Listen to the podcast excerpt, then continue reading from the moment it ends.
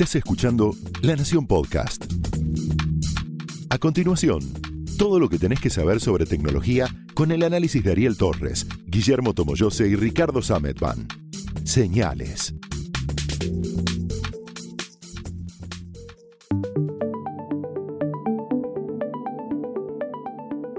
Buenas, ¿cómo están? Bienvenidos a Señales, el podcast de tecnología de la Nación.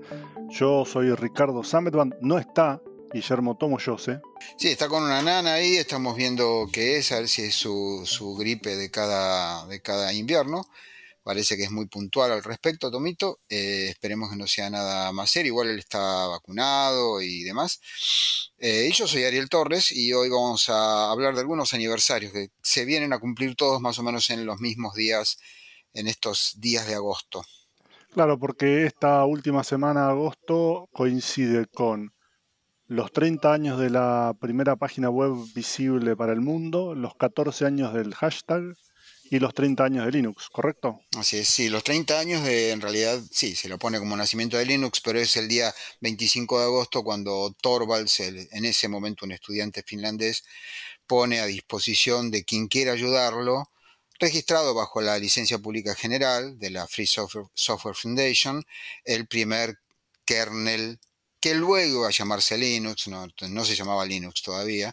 Bueno, vamos a hablar un poco de todo eso. Arranquemos por la web, ¿qué te parece? Arrancamos por la web y acá, al igual que hacía esa aclaración acá hay que tener en cuenta que, como muchas veces sucede con este tipo de, de, de, de desarrollos, no sucedió todo en un mismo día y entonces hay que empezar a decir, bueno, se cumplen N años o tanto tiempo de tal parte, tal paso fundamental. Em, por ejemplo, la idea de la web, la primera idea de la web formalizada es de marzo de 1989, cuando Tim Berners-Lee hace su propuesta para hacer este sistema em, que permitiera enlazar computadoras y dispositivos y facilitar el acceso a em, investigaciones científicas originalmente de todo tipo, aunque obviamente no era, no era solamente esa la, intención. Por eso en marzo de, 1900, de 2019 salimos por todos lados hablando de los 30 años y, así, vamos, digamos, es, es, como, como que es muy cumpleañera la tecnología. Así que en 1989 es el primer, la primera propuesta, eh, 1990 eh, parece que eh, creo que es la fecha cuando la hace funcionar. Ahora tenemos esta que es cuál? Claro, que es, bueno, hay dos. Vos tenés por un lado el 6 de agosto de 1991, que es cuando el primer sitio web, la primera página web está disponible. De hecho, sigue disponible en, la página del, CERN, del Centro de... Con el Consejo Europeo de, Investigaciones Nucleares. sí. Donde trabajaba Berners-Lee en, esa, en ese momento. Em, y entonces estaba el sitio, pero no se podía ver más que para los que estaban internamente. Y el 23 de agosto, Berners-Lee lo puso a disposición, lo, hizo disponible al resto de la Internet. Con lo cual se toma el 23 de agosto de 1991 como el inicio de la web en este sentido y de hecho hoy se festeja el 23 de agosto como el Día del Internauta, eh, justamente rememorando esa fecha.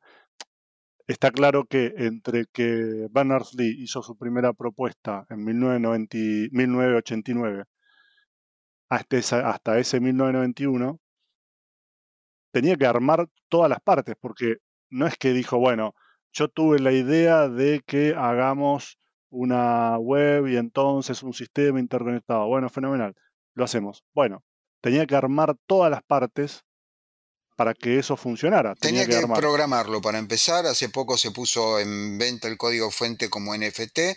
Em, a mí me contó eh, Vinton Cerf, uno de los creadores de Internet, en una, entrevista que le hice en 2007, me acuerdo que fue en el Sheraton, él me contó que la, idea de algo así como hipertexto, ¿sí? una, una gran Em, un, gran sitio interconectado de páginas que pudieran accederse fácilmente mediante computadora, etcétera, ya existía desde hacía mucho y un poco lo que hizo Tim Berners-Lee fue darle forma, porque digo, está, está bueno imaginarse cosas, pero en algún momento hay que sentarse y escribir el código y crearlo. Esto fue lo que hizo entre 1981, eh, perdón, 1989 y 1991, cuando finalmente estuvo esa página, y entre eh, el 6 de agosto y el 23 de agosto apareció en Internet. Habría por ahí que poner un poco en contexto cuál era ese Internet, ¿no?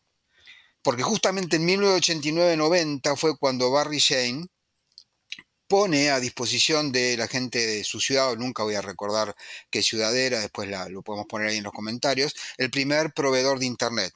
The World. Nosotros le publicamos, yo le hice una entrevista a, Barry, muy buen tipo, em, y a él se le ocurrió empezar a darle correo electrónico a la gente. Fue la primera vez que la gente, esto que decimos la gente, o sea, los que no eran científicos, no estaban en universidades, no estaban en organismos estatales, no estaban en las Fuerzas Armadas, etcétera, etcétera, tienen acceso a esto que era Internet.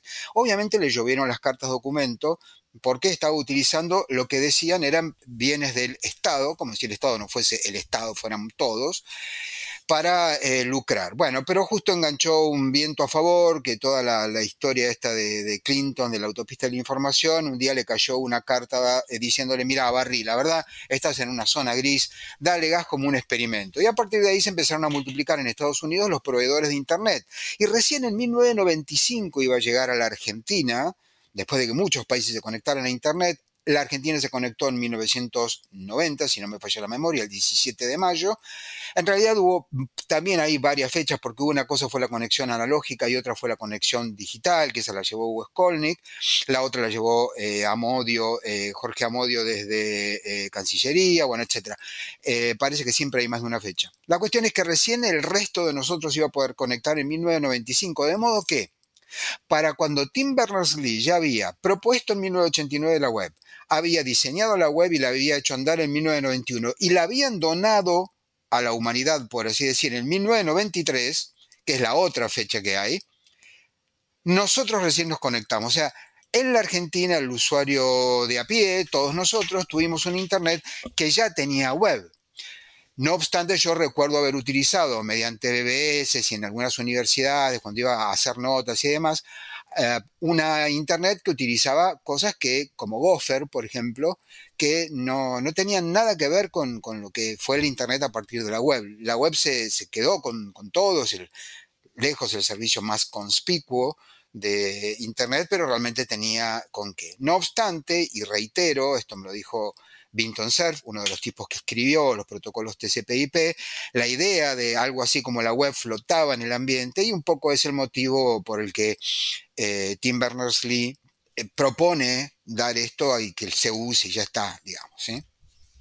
De hecho, la palabra hipertexto, que es como esta idea de un texto que tiene enlaces hacia otro texto y hacia otros archivos, es de eh, un señor que se llamaba Ted Nelson. Así es. Que la, propuso en 1965. Nelson es un, tipo conocido porque desde muy temprano, piensen, piensen en 1965 cuando la computadora todavía era algo que estaba apenas en algunos lugares, apenas en desarrollo. Digo, 1965 propuso esta idea de un, un, este, un sistema llamado Sanadu, eh, un sistema global que, pudiera darle vida a toda la información del mundo, que pudiera, es un tipo que realmente fue un, es un, visionario y que después tuvo una segunda instancia en 1968 con Bob Engelbart, que es el creador del mouse.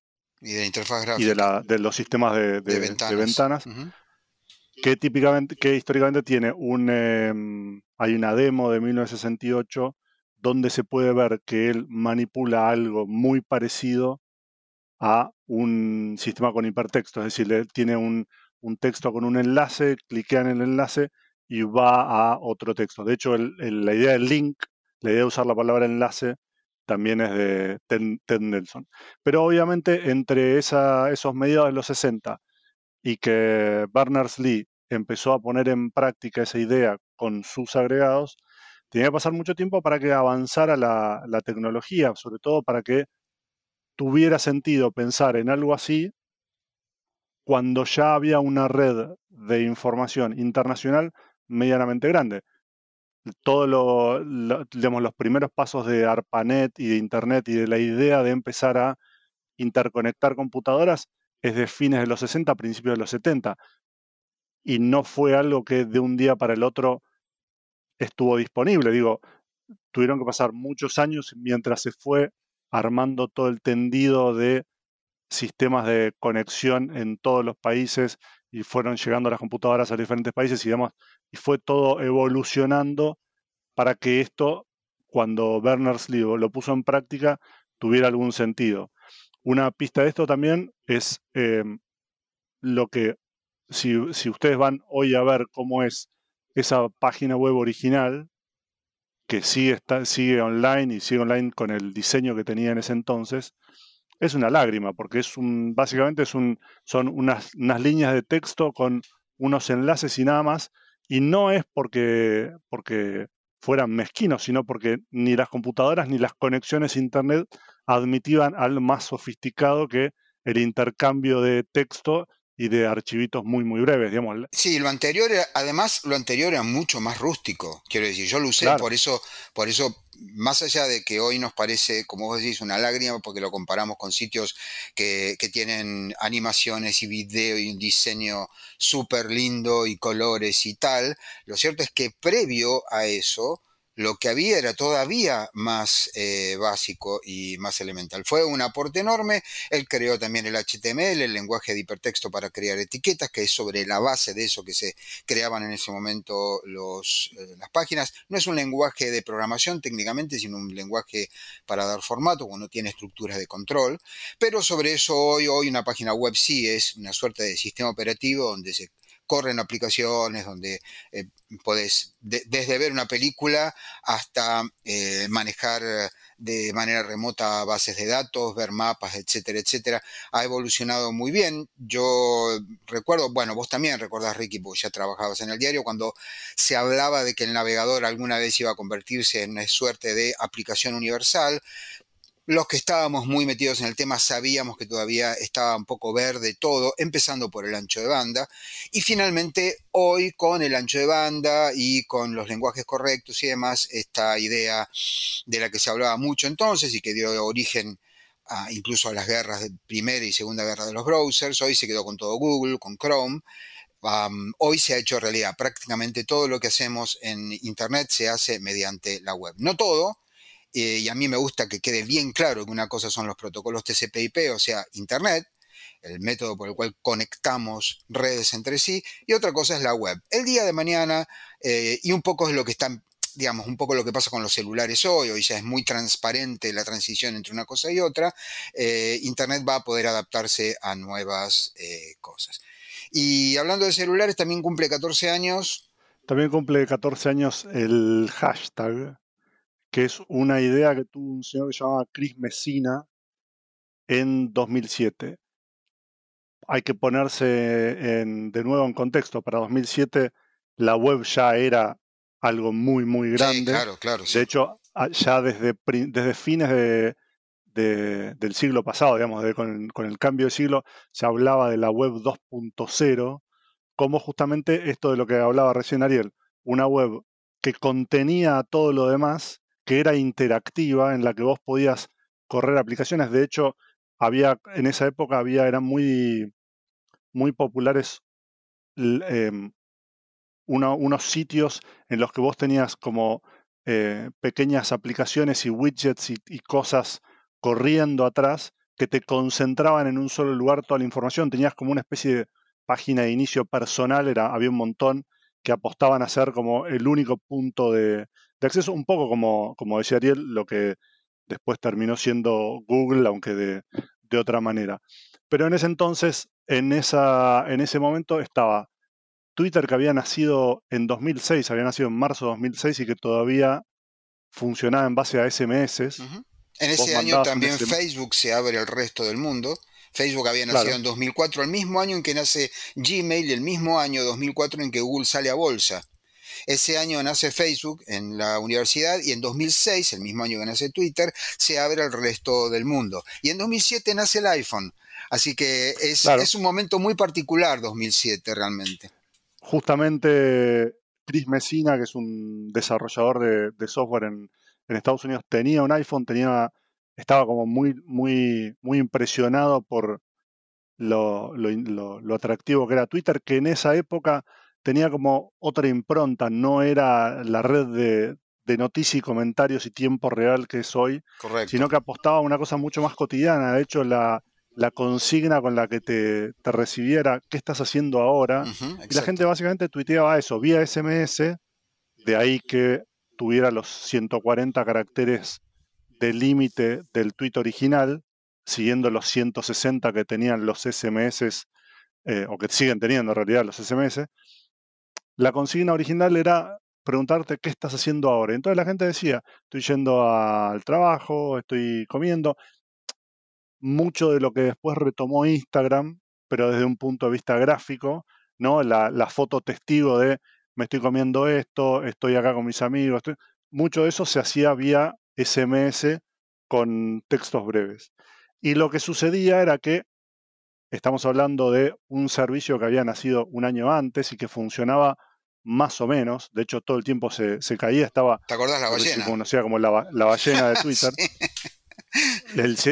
para los que nunca lo vieron, el sistema se colgaba, todo el sitio se colgaba y te, vos entrabas a Twitter y había la página y lo único que veías era una ballena eh, con un cartelito que decía así, o sea, se cayó todo, banca. a la ballena la estaban alzando un montón de pajaritos. Los pajaritos, obviamente, vienen, de ahí viene la palabra Twitter, que significa trino. Eh, pero sí, claro, se caía todo el tiempo. En 2009 todavía Twitter, en diciembre de 2009 Twitter todavía no había implementado el que si vos metías tres veces mal la contraseña te bloqueaba. Al punto que un administrador de Twitter tenía como contraseña para meterse en el sistema la palabra happiness y en diciembre de 2009 le hackearon su cuenta y le cambiaron la cuenta, eh, empezaron a meter cosas en la cuenta de Obama, de Madonna, de Prince, bueno, no me acuerdo exactamente qué personajes fueron hackeados, entre comillas, porque Twitter todavía era realmente eh, muy rudimentario, muy, muy por debajo de los estándares mínimos eh, vitales y móviles que se pretende de, un servicio que, bueno, se va a convertir en lo que es hoy, ¿no? El, políticamente el más relevante de todos, por lejos, no el más rico, no el que tiene más publicidad, no el que le va mejor, todavía no sabemos digamos, cuál es el, futuro de Twitter, pero lo cierto es que desde los presidentes de, la, de las grandes potencias para abajo resulta que la noticia es fulano tuiteó, cosa que es muy delirante. Un día tendríamos que, charlar un poco acerca de, cómo ha evolucionado el, discurso público al punto de que tuitear algo por parte del presidente de una potencia nuclear puede llegar a ser un, un dato. Eh, y lo es, porque digamos, no, se la agarren con nosotros, que solo somos los mensajeros. Lo cierto es que el tipo lo tuiteó de verdad, o sea, es así. No, claro, es un, claro, es, ah, fue una de las, junto con Facebook y con, con Instagram, son como herramientas muy que aplanaron muchísimo y que sacaron un montón de barreras de acceso de un montón de gente a gente famosa, a periodistas, a políticos y demás. La cuestión es que eh, estamos 2007, agosto de 2007, no existe el retweet, para que se den una idea, para que, se, para que entiendan lo rudimentario que es Twitter todavía. No existe el retweet que va a llegar en 2009 recién, pero hay un montón de información y a este hombre, a Chris Messina, se le ocurre que em, usar un hashtag, o sea, usar el, el numeral, del numeral, puede servir para organizar cosas, para Decir, bueno, con todas las que sean numeral tal cosa, lo usamos para esto y demás. Entonces escribe una propuesta y va a las oficinas de Twitter y entra. Abre la puerta y entra. Las oficinas de Twitter en ese entonces eran un bolichito. De hecho, eh, Stone, que es uno de los, este, uno de los fundadores de, Twitter, él mismo lo contó en 2017, que Messina llegó, ellos trabajaban en una oficina que estaba siempre abierta, no pasaba nada. De hecho, eh, el, número de teléfono personal de Beastone y de Jack, el, otro de Jack Dorsey, el otro fundador de, Twitter, estaba en la página de Twitter. O sea, vos entrabas a la página de Twitter, mirabas un poco, che, contacto, y aparecían los teléfonos, los números de teléfonos de ellos dos. Por lo cual los podías llamar. entra, ellos dos con los, los otros pocos empleados que había de Twitter, estaban en ese momento trabajando con eh, una de las caídas recurrentes de Twitter. Y entonces Mesina llega y dice, che, mirá, tengo una idea que es usar el signo de numeral para qué sé yo. Ni no le dan nada de pelota, le dicen, sí, bueno, buenísimo, te, gracias, después lo vemos. Eh, la verdad que ahora tenemos un temita que, Se nos cayó todo. básicamente no me funciona nada. Eh, por ahí en otro momento lo vemos. Eso lo cuenta B-Stone. Eh, Messina lo cuenta diferente. Él dice que, lo atendieron, que le dieron bola, que estaban efectivamente ocupados, pero le dijeron, mira, es muy complicado. a nosotros nos parece que no, no, no, no va a andar eso, porque hay que usar un hashtag, no tiene sentido. No, la verdad que no, no, no lo vemos.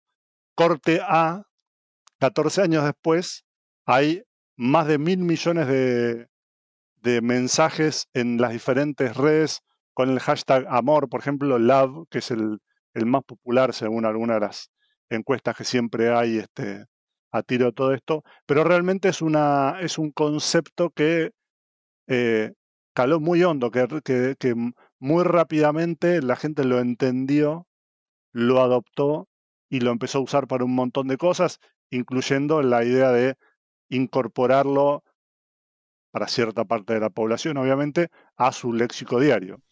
Así es, a, veces hasta incluso eh, pensamos en, hashtags eh, o publicamos directamente un hashtag solo, sin nada más, con eso es suficiente el mensaje. Bueno, y en eh, agosto 25, también como decíamos al principio, se cumplen 30 años de algo que es poco comprendido en general como, como proceso, digamos, porque también llevó muchísimos años, que es Linux. La palabra esta ya de por sí, el nombre invoca un número de eh, escenas, eh, todas muy incrustadas de mucha simbología, de mucho significado, alguno muy positivo, alguno todo lo contrario, bueno, nada, cosas muy extrañas que pasaron alrededor de solo un sistema operativo. Lo que mm, ocurrió el 25 de agosto fue que un estudiante finlandés de 21 años llamado Linus Torvald subió el código fuente registrado como licencia pública general, o sea, como software libre. Esto para cubrirse él, quiero decir, y, para proteger el, software y al mismo tiempo hacerlo público, simplemente una medida inteligente. Quiero decir, vos tampoco escribís el núcleo de un sistema operativo si, si no tenés bastantes neuronas. Él simplemente dijo, yo quiero eh, poner, quiero que me ayuden, esto es un proyecto de fin de semana, no es nada serio, dijo, lo, lo pone él en el primer eh, mensaje, no es nada serio como lo que está haciendo la Free Software Foundation, pero el hecho es que los sistemas operativos de este tipo, digamos, Windows pasa lo mismo, son sistemas operativos que tienen un núcleo bastante grande, no es un microkernel, es un núcleo grande, pero, digamos, alrededor de ese núcleo hay como una constelación de otros eh, programas. En el caso de Unix en particular, Linux es un clon de Unix para las plataformas que en ese momento estaban en boga, que eran las eh, de 32 bits de Intel, conocidas como x86, que no es un agente secreto, es el nombre de la plataforma. Unix en particular, lo que tiene es que el núcleo es relativamente, es, era, digamos, depende de en qué momento lo, nos fijemos, pero digamos, hay un núcleo y muchísimos programas que hacen algo muy sencillo cada uno, y solamente hacen eso. Por ejemplo, vos tenés un, programita que te va a listar el contenido de un, archivo, nada más, digamos, no, es que tenés programas complejos, esto hace que sea mucho más fácil mantenerlos, y había muchísimos de esos programas ya hechos, lo que faltaba era el núcleo, del que se estaba ocupando eh, Stallman, Richard Stallman, el fundador de la Free Software Foundation. Este pibe cayó con un núcleo que más o menos funcionaba y claro, la gente dijo, y bueno, dale, mientras esperamos el bueno, vayamos mejorando este. Y un buen día salió la primera versión y un buen día se imprimió el primer CD y un buen día lo tenemos en la Bolsa de Londres, lo tenemos en las eh, computadoras que utiliza Google, en eh, Amazon, creo que Peugeot también usa, en la Estación Espacial Internacional, la máquina de Dios. En Android. Bueno, en Android, y ese era, 1.600 millones de... Ese era mi último, mi último ítem en la lista. Perdón, te, no, no, todo bien. No, lo, lo dejo último porque todo lo otro puede sonar a que es muy corporativo, pero lo cierto es que el teléfono que tenés en tu bolsillo, a menos que utilices un iPhone, en cuyo caso también podríamos contar una historia de software de código fuente abierto, pero lo dejamos ahí, es para otra vez. Eh, si usas un Android, estás usando un, eh, no exactamente lo que se conoce como GNU Linux, se pronuncia New en inglés, no GNU, sino New, esto me lo dijo Stallman en un reportaje. Eh, porque eso es todo un sistema operativo, sino que estás utilizando un sistema operativo que utiliza el núcleo de lo que llamamos New Linux o eh, Linux a secas. O sea, en tu teléfono con Android estaba el núcleo de eh, lo mismo que si alguien tiene un Ubuntu en su computadora personal. Es lo que ocurrió entonces el 25 de agosto y a partir de ahí se celebran los 30 años del sistema operativo en general, fue que este chico realmente con mucha humildad, yo lo entrevisté en 1997, o sea, eh, seis años después y todavía estaba un poco asombrado de lo que estaba pasando alrededor. Tiene muy mal carácter, esto es bien conocido y, es de mandar a, pasear a cualquiera que se le cruce, etcétera, etcétera. Sigue liderando kernel.org, o sea, él es el que toma la última decisión acerca de los núcleos que se publican, etcétera, etcétera. Pero cuando yo lo entrevisté en 1997, me acuerdo que vino con su novia eh, y estaba todavía un poquito como asombrado del despelote que se había armado por lo que él había subido a un grupo de Usenet, un, servicio que casi nadie eh, utiliza ya, en, digamos, el público en general, pero que era muy popular, eh, sobre todo entre la gente de, sistemas. Y a partir de ahí, y porque existía Internet, yo siempre dije que Linux fue una suerte del primer, la primera gran red social de todas, porque alrededor de ese código que subió este pibe, un montón de gente de sistemas empezó a colaborar. Y de a poquito, un buen día, tuvimos, se coaguló todo lo que ya la Free Software Foundation venía haciendo desde hacía muchísimo tiempo, esto hay que decirlo. Eh, de hecho, para compilar ese, ese, núcleo había que usar GCC, que es el compilador de C creado por Stallman. Sin esa piedra angular primera no, habríamos tenido todo lo demás. O sea, fue el laburo de mucha gente, mucha gente. Y eh, lo que, de lo que se cumplen años, en todo caso, es de eh, el núcleo, de que se subió este primer código rudimentario. Me acuerdo que él decía que ya buteaba, que ya tenía un sistema de archivos, pero era una cosa muy, muy rudimentaria. Pero lo cierto es que vino a caer en el momento correcto.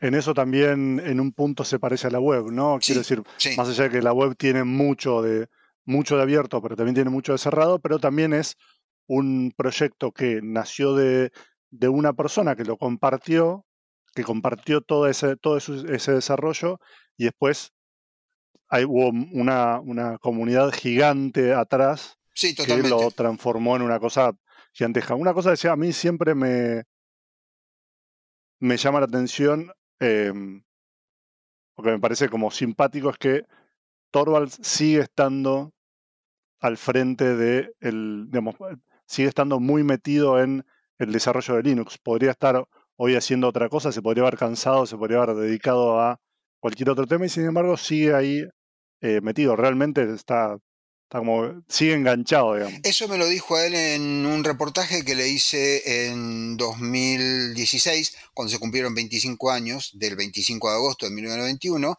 y él me dijo que para e, él era su proyecto de fin de semana y que seguía siendo su proyecto de fin de semana, pero detrás hay otra cosa, hay que decir la verdad. Eh, es muy complejo llevar adelante un proyecto donde hay tantas manos. Él también, Torvalds, es el padre de eh, GitHub, ¿sí? que es una plataforma para que muchos programadores de manera distribuida creen proyectos. A la larga o a la corta, su idea, no sé si está bien o si está mal, lo que él logra, teniendo la última palabra y siguiendo al frente, es terminar con el asambleísmo permanente.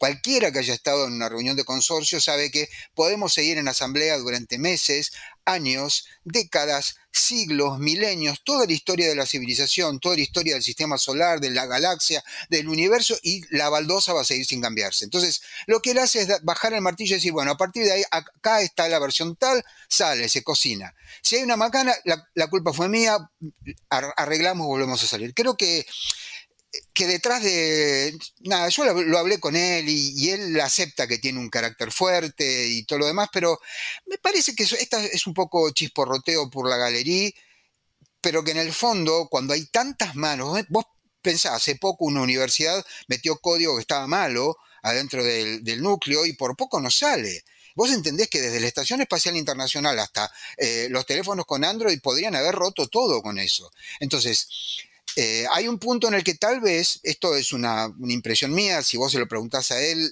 eh, yo la verdad recuerdo habérselo preguntado, pero no recuerdo exactamente si me respondió sí o no, o si dio vueltas, habría que mirar la nota. Pero la cuestión es que al final alguien tiene que decir, bueno, yo soy el jefe, yo decido, ya está.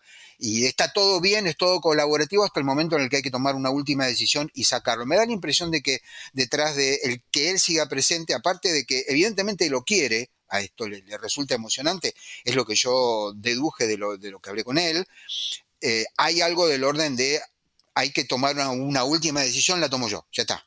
Y sin embargo, él también lo admite que si pues yo le dije, ¿qué pasa si mañana te pasa algo? Bueno, está todo preparado para que otro tome mi lugar. O sea, ¿qué lugar? ¿El de Linus Torvald? No, lugar del tipo que toma la última decisión, se imprime este kernel. Y si está malo, saldremos con una release corregida dentro de una semana, que es un poco lo, bueno de Linux, es que se está corrigiendo todo el tiempo. Los que usamos Linux sabemos que todos los días hay actualizaciones del sistema, no una vez al mes, una vez cada seis meses, sino todos los días. Así que bueno, ahí tenemos, en 91 pasaron un montón de cosas interesantísimas. Eh, y bueno, y también tenemos lo del hashtag que cumple 14 años, no son 15, no son 20, pero es una historia fantástica la de Mesina realmente. Y con esto cerramos este episodio de Señales y nos volveremos a escuchar cuando hagamos uno nuevo, este, esta vez esperemos si ya con Tomito recuperado. Así que gracias por escucharnos y nos volvemos a, encontrar, Ariel, virtualmente en otra ocasión. Chaucito, chau. Hasta luego.